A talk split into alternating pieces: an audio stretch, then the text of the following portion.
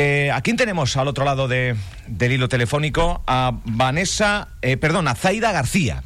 Exactamente. Hemos contactado con eh, la capital del reino, con Madrid, con Zaida García. Es la vicepresidenta de una asociación. Euforia. Euforia de familias eh, trans y queremos charlar con ella, sobre todo para que nos dé su opinión, porque al ser vicepresidenta de una asociación de este tipo, creo que puede darnos una opinión muy acertada de este asunto. Zaida, buenos días. Hola, buenos días. ¿Qué tal? Zaida, eh, conoce el caso, ¿verdad? Sí, la verdad es que no, bueno, pues con, como es un caso que ya viene anterior y los casos de violencia contra las mujeres son tan recurrentes, pues lamentablemente como que había pasado un segundo plano, pero sí, sí, ahora, bueno, pues con este giro sí que, que bueno, pues que, que lo he recordado. eh... ¿Qué primera observación hace eh, como vicepresidenta de Euforia, que es un colectivo de familias trans? ¿Qué primera observación o qué primeros ¿Qué primeras conclusiones o análisis eh, puede, puede dar a todos los que nos están escuchando? Bueno, eh, lo primero que me gustaría aclarar o, bueno o, poner en manifiesto es que mm, o sea, no, yo no soy nadie, ¿no? Para, para juzgar si, si Lorena es Lorena y ya sabía en ese momento que era Lorena. O sea, no es una, lo que está aquí en cuestionamiento no es la identidad de una persona, porque eso solamente es la propia persona la que puede manifestarlo. Lo que sí que es eh, muy importante eh, señalar y que ya lo comentabas eh, cuando has hecho el resumen de la noticia es que aunque ahora mismo Lorena se bueno pues comunique su identidad públicamente mm. esto no va a afectar para nada a la condena que pueda tener por pues por el por el asesinato y, y bueno pues todas las circunstancias además que cruentas ¿no? que, mm. que, rodearon a, este suceso. O sea, el hecho de que eh, sea Lorena no va a beneficiar ni va a rebajar la pena ni, ni se va a ver no va a tener ningún beneficio con, con respecto a, a, bueno pues eso a, la resolución no eh, em, eh, con dice que ha iniciado un proceso de cambio de sexo. ¿Es necesario para, para tener esa eh, para que la... Bueno, que claro, que acaba de entrar una ley trans en Canarias tan, tan novedosa hace 48, 72 horas, pues que, que, yo no sé mm, eh, qué... ¿Qué, pautas tiene esa ley trans? Si, si, se ha cogido a algo de esa ley trans que pueda... Eh, no, es, que no, es que no entendemos mucho. No sé si usted no lo puede aclarar. esa ley que, bueno, pues que es más o menos novedosa en Canarias, pero que ya funciona en otras 12 comunidades autónomas eh, dentro de España y que funciona en otros países, eh, que es, diferente al, párrafo que has leído, ¿no? De, la ley del, cambio registral, o sea, Lorena lo que está haciendo al, iniciar un tránsito social que puede ir eh, aparejado, pues, por, por una transición también a, a nivel médico, puede tomar hormonas o no, todo, etcétera. Eso no tiene nada que ver con el procedimiento de cambio registral. El cambio registral es una ley estatal, es otra ley diferente, no, o sea, es de, rango superior a la ley canaria. Son dos leyes diferentes. En cualquier caso. Eh, que hoy esa persona sea Lorena o que inicie un proceso, un tránsito, no quiere decir que cualquier causa anterior a, que realice ese inicio de proceso, ¿no? Eh, pues no se vaya a, juzgar, pues, o sea, se juzga de acuerdo a la identidad que se conocía en ese momento. A mí lo que me preocupa de estos casos, eh, por supuesto, eh, o sea, existe, por un lado existe la figura del fraude de ley, ¿vale? Si hubiera alguna persona que intentara utilizar tanto la ley canaria como la de las otras comunidades, como la eh, ley estatal, eh, eh, pues de forma fraudulenta ya existe la figura del fraude de ley, que no es solo para este, este, tipo de legislación, sino para cualquier otro tipo de legislación, ¿no? Bueno, pues a nivel fiscal, a nivel, bueno, pues todas, todas las legislaciones y todos nuestros reglamentos tienen contempladas esa, figura. a, mí, a, mí lo que me preocupa es que, bueno, pues que haya personas que por circunstancias, eh, en tanto que colectivo trans, que haya personas que por sus circunstancias no hayan podido iniciar un tránsito, eh, previamente y que sean juzgadas con una identidad que no es la suya y que al final pues terminen en una cárcel eh, que no es eh, pues no que no van a estar a gusto pues porque su identidad no corresponde no con ese entorno.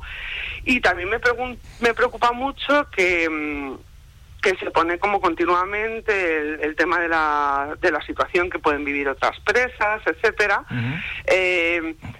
que se pone como pues qué puede pasar no si hay un si hay un hombre que se hace pasar por mujer todas estas cuestiones pero en realidad la, seguridad de las presas no le preocupa a nadie. Pero, o sea entonces disculpa que lo diga Tan, crudamente pero solo nos acordamos de las presas cuando viene cuando hay una situación ficticia que, que no se está dando en realidad no Mm, bueno, es un poco, eh, eh, ha sido trending topic, eh, un hashtag de mm. esto no iba a pasar. sí, al, al final, bueno, entrará, si es finalmente condenado, como todo indica, entraría en una cárcel de mujeres. Bueno, pero es que esto no es algo que sea nuevo. O sea, las, las mujeres trans que no han hecho... aunque no hayan hecho la modificación registral, desde el 2005 entran a la cárcel de mujeres es que imagínate, perdona que te tutee, eh, la situación de una mujer trans ah, que llama, o sea, que, que es ingresada en una cárcel de hombres, las situaciones que se pueden dar, ¿no? Entonces, eh, eso no es novedoso. O sea, mm. eh, yo sé que hay personas que, bueno, pues que no están vinculadas con, con, con, los eh, derechos humanos y con el activismo de los derechos humanos de las personas trans y no conocen toda la legislación, pero eso no es algo nuevo. Ya te digo, desde el 2005 las personas trans, en el caso de ser encarceladas, bueno, pues van a la cárcel que se corresponde con su identidad. Igual lo que deberían preocuparnos es que las cárceles eh, sean espacios seguros para todas las personas que están dentro. Hay en redes sociales diferentes comentarios eh, acerca de toda esta situación. Eh, Saida, te voy a leer, por ejemplo, una que hace Lucía Echevarría que dice, Johnny se ha autodeclarado mujer exactamente dos días después de que se haya publicado la ley trans canaria. Ahora nos vemos en que puede pasar que reclusos lo imiten, porque os recuerdo que Johnny no está obligado a operarse nada para ser considerado como mujer, basta que diga que se siente como tal. Si sido un cambio de sexo, además la operación la pagará el Estado. Y dice esta declaración, nos llaman eh, transfogas porque decíamos que esto mismo iba a pasar. Es una aberración, una tomadura del pelo al sistema y un insulto a la familia de Vanessa. Bueno, lamentablemente Lucía Echevarría no está muy informada ni informada sobre el tema. Tampoco voy a entrar en más polémicas porque son recurrentes sus comentarios que, bueno, pues que no se ajustan a la realidad.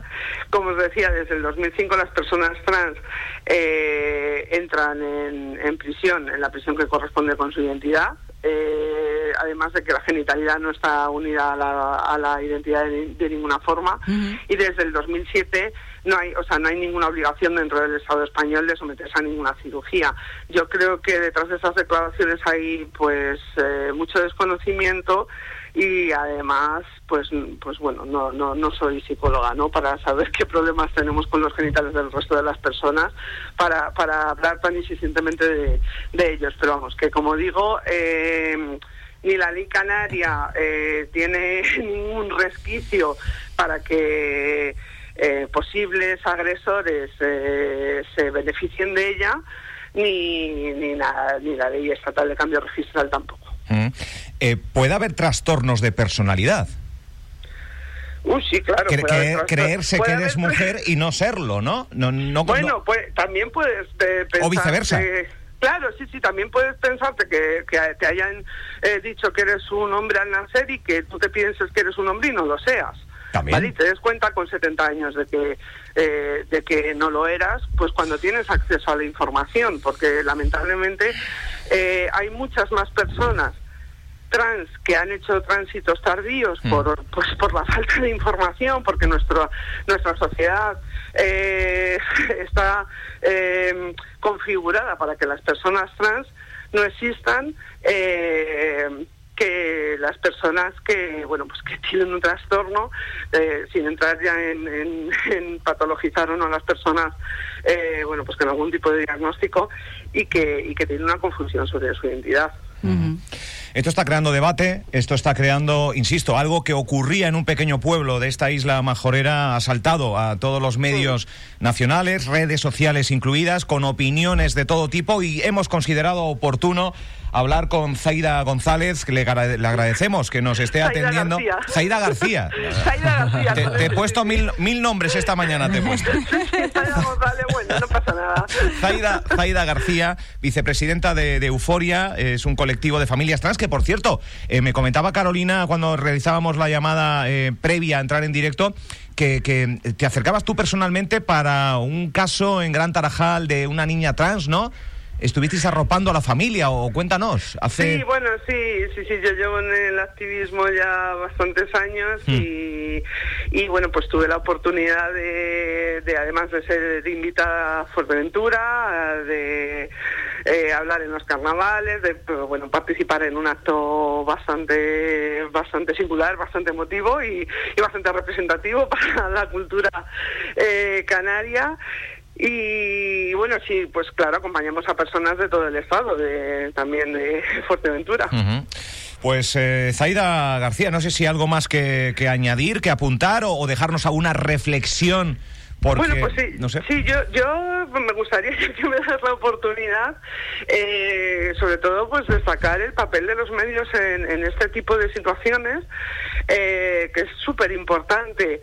Eh, que no se dé eco a, a bueno pues a, titulares que pueden ser muy llamativos y que pueden ser eh, pues como que pueden tener mucho tirón pero que en realidad eh, bueno pues no se corresponden con la con la realidad no o sea pues el tema de que pues, las mujeres o sea que pueda haber personas que se hagan pasar por todo eso no está pasando no está pasando en Madrid que hemos leído desde el 2016 no está pasando en otros países. Entonces bueno pues que me parece súper importante no el papel de los medios y de contrastar y de y eso y de y de que se escuchen las voces de, de los colectivos y las personas que están implicadas. Eh, claro, habrá unos supuestos en donde eh, no sirva simplemente decir que, que, que, que, te sientes de un sexo o, de otro. Eh, habrá unos supuestos o, o, un mínimo de algo. Y, sobre todo cuando está relacionado con un crimen de este tipo, porque esto puede ser incluso un atenuante cuando pueda haber por ahí un delito sexual, ¿no, Saida? Eh, no. No, porque esta persona va a ser juzgada con la identidad eh, que se le conocía en el momento del crimen. O sea, que haya dicho ahora que es, siendo mujer no, va a tener nada que ver con lo que pasó después. No, no. O sea, que tú digas ahora que eres una mujer no tiene carácter retroactivo. ¿Vale? Yo no estoy diciendo además que, esa persona no lo fuera en el momento de la agresión, pero lo fuera o no lo fuera, no va a ser juzgada como una mujer, sino va a ser juzgada como que en aquel momento era un hombre. O sea, una... A todos los niveles. Eh, y, pero eh, las, eh, sus señorías se, se, dirigen a ella como Lorena. Como sí, claro, pues porque es que ahora mismo se están dirigiendo a ella y, y pues sería una falta de respeto usar otro nombre. Por supuesto. Pero ahora si hay una condena, sí sería como Lorena. Iría a una cárcel de mujeres. Sí, pero es que para ir a una cárcel de mujeres eh, podría haber, este, o sea, a ver, esta situación podría haber sido juzgada hace cinco años y si esa persona que lleva en la cárcel cinco años en una cárcel de hombres eh, resulta que es una mujer, se la pasa a la cárcel de mujeres. Y si en aquel momento hubiera sido una mujer públicamente, aunque no hubiera tenido hecho el cambio registral, habría ido a la, cambio a, la, a la cárcel de mujeres volvemos al tema de que, ya, que, ya que existen cárceles, lo que tenemos que hacer es que las cárceles sean seguras para todas las personas que están dentro, para todas. Claro, pero un hombre condenado por violación eh, en casos reiterados que diga que es mujer y pase a una cárcel no sé, es que hay casos, no sé, eh, insisto, hablo con, con la justa información. claro, una persona Choca, la sociedad le chocaría mucho. Eh. Claro, pero una persona que está condenada eh, por múltiples violaciones va a ir a una cárcel con una seguridad y con, con unas medidas restrictivas en las que no va a estar contacto en contacto con otras personas, pues como lo podemos estar tú y yo. Ya, ya.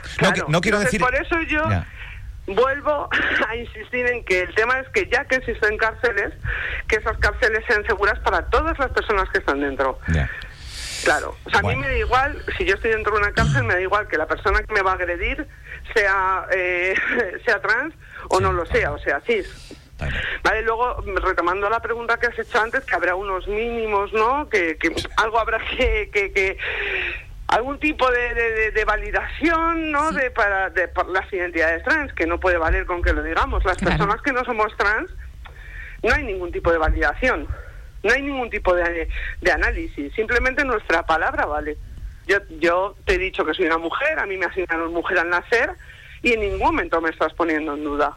Si eh, se supone que la ley nos garantiza la igualdad no puede ser que una persona trans tenga que demostrar que es quien es y yo no tenga que demostrarlo.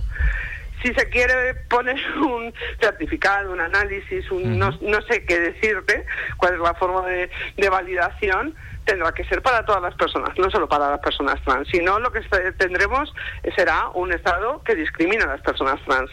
Bueno, esa reflexión última, Zaida García, eh, vicepresidenta de Euforia, de verdad, agradecidos por, por que entres en, en directo y, por poder abordar este tema que, donde se confluyen muchos sentimientos, muchas, muchas cosas y, bueno, pues algo que, de lo que se está hablando eh, no solo en nuestra isla, eh, con esos titulares que, hacía mención y, bueno, pues está bien hablar con y, escuchar diferentes opiniones. Zaida. Además, además, yo creo que aquí también hay una parte muy importante que, se está obviando, es en que, en que puede valer toda esta polémica, en que puede ayudar a la familia de esa chica asesinada, no, no, no, o sea, que haya más polémica o que, que ahora se hable de todo esto, que cierto sector del feminismo que es transfobo eh, digan que ya nos avisaron, no no va a ayudar a, esta víctima, no va a ayudar a su familia. Entonces, yo creo que hay que centrarse en lo, en lo, en lo importante.